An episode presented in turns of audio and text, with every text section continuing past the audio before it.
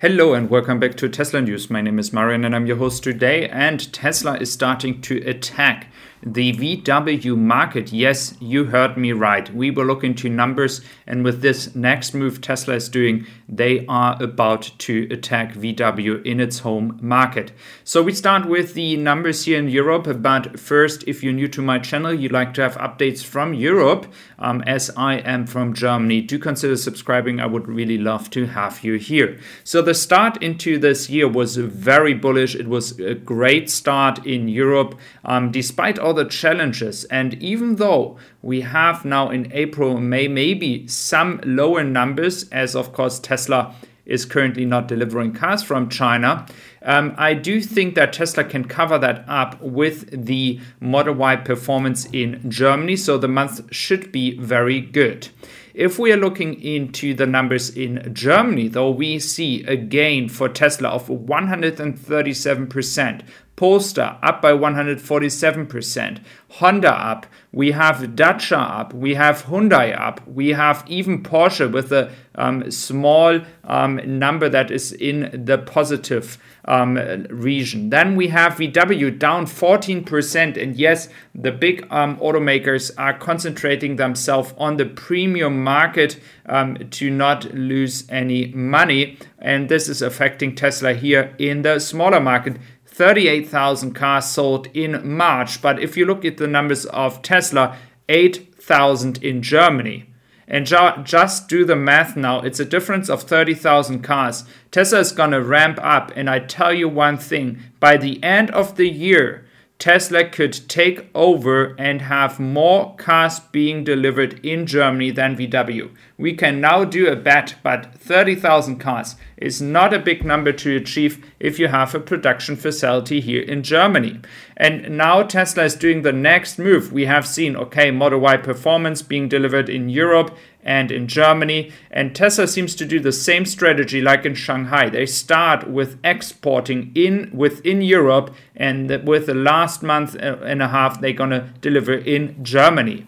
So we have here um, more updates regarding the Model Y long range, and it is clear that the Model Y long range will come in May 2022. Yes, this is next month. That is earlier than I ever expected, but they're going to start with the white and the black variant and the 20 so, uh, so um, wheel. So we have here, we have very, very bullish signs that Tesla is moving forward. They are going to increase production rate. We had already rumors that the current production rate is at a thousand cars per week, not per day. but per week. So that is looking good. And now adding the Model Y long range would make a lot of sense. And they do that in the same colors as they produce the Model Y performance. Again, also that is making a lot of sense. And now, as I mentioned before on this channel, many, many times, we have now a shift towards the um, Chinese market. In the Chinese market, we currently had the Model Y being delivered to Europe, but now it's not going to be that case anymore. And Tesla is going to start delivering to other countries, and that is happening at the same time here. We have the performance and the long range variant now being available in Australia. So Tesla is going to export. They have more space, they have more availabilities to now export to new countries, and they do that from Shanghai. So, um, this is the move I have been talking about for a long time. Once the European market is not going to be delivered to anymore from China, China is going to deliver and start um, entering new markets. And they have started with the Model 3 in Australia, and now they're starting with the Model Y. So you clearly see um, that the shift is happening right now. It's the same with Israel, where the Model Y is coming from Germany right now with the performance and long range variant. So we kind of see which market Giga Berlin is going to cover. It's even down to Israel. And then we have the Chinese market for the entire Australia, New Zealand, Indonesia, Philippines, and of course India at some point, and um, maybe other other Asian countries.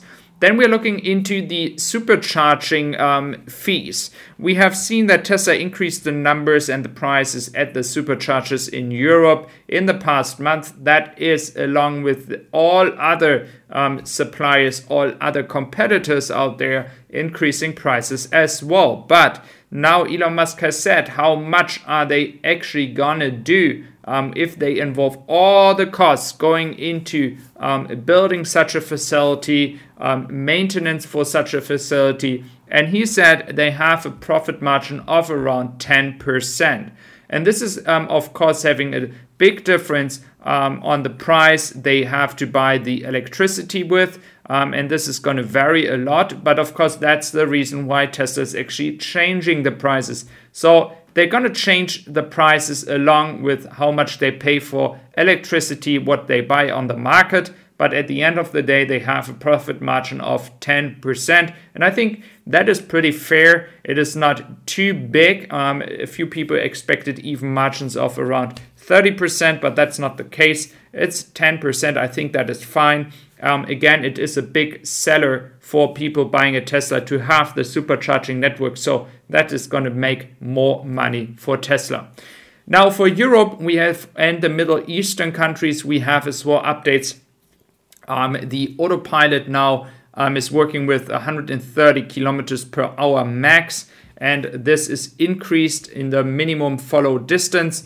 And we have as well the update that no radar is going to be equipped anymore. So radar is going out. That was a discussion that many many people were um, talking about for half a year right now, and many people were discussing if it's right or wrong. I do believe Tesla is just preparing further to uh, implement everything they um, need to as well start the autopilot and FSD beta program in Europe. They are, seem to be confident that they can do it with that way as in the United States.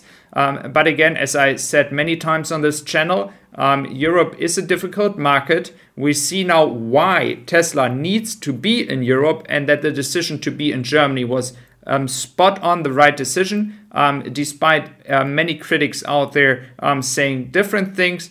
Um, it is and was the right decision, and now the next move is coming with the FSD beta and of course the autopilot getting improvements over time. And I do think that Tesla um, will be leading in the F- with the FSD and self-driving technology in Europe soon. But we have to be patient because it is a long way to go to get everything approved. That is the way how it is going here in Europe. So thank you very much for being here today. I really appreciate your time. And if you're new to my channel, do consider subscribing. You can also find my podcast on Tessi Supply, Spotify, Amazon Music, Apple Podcasts, if you do like to follow me over there. So thank you very much for being here today. I really appreciate your time and have a wonderful day. Bye bye.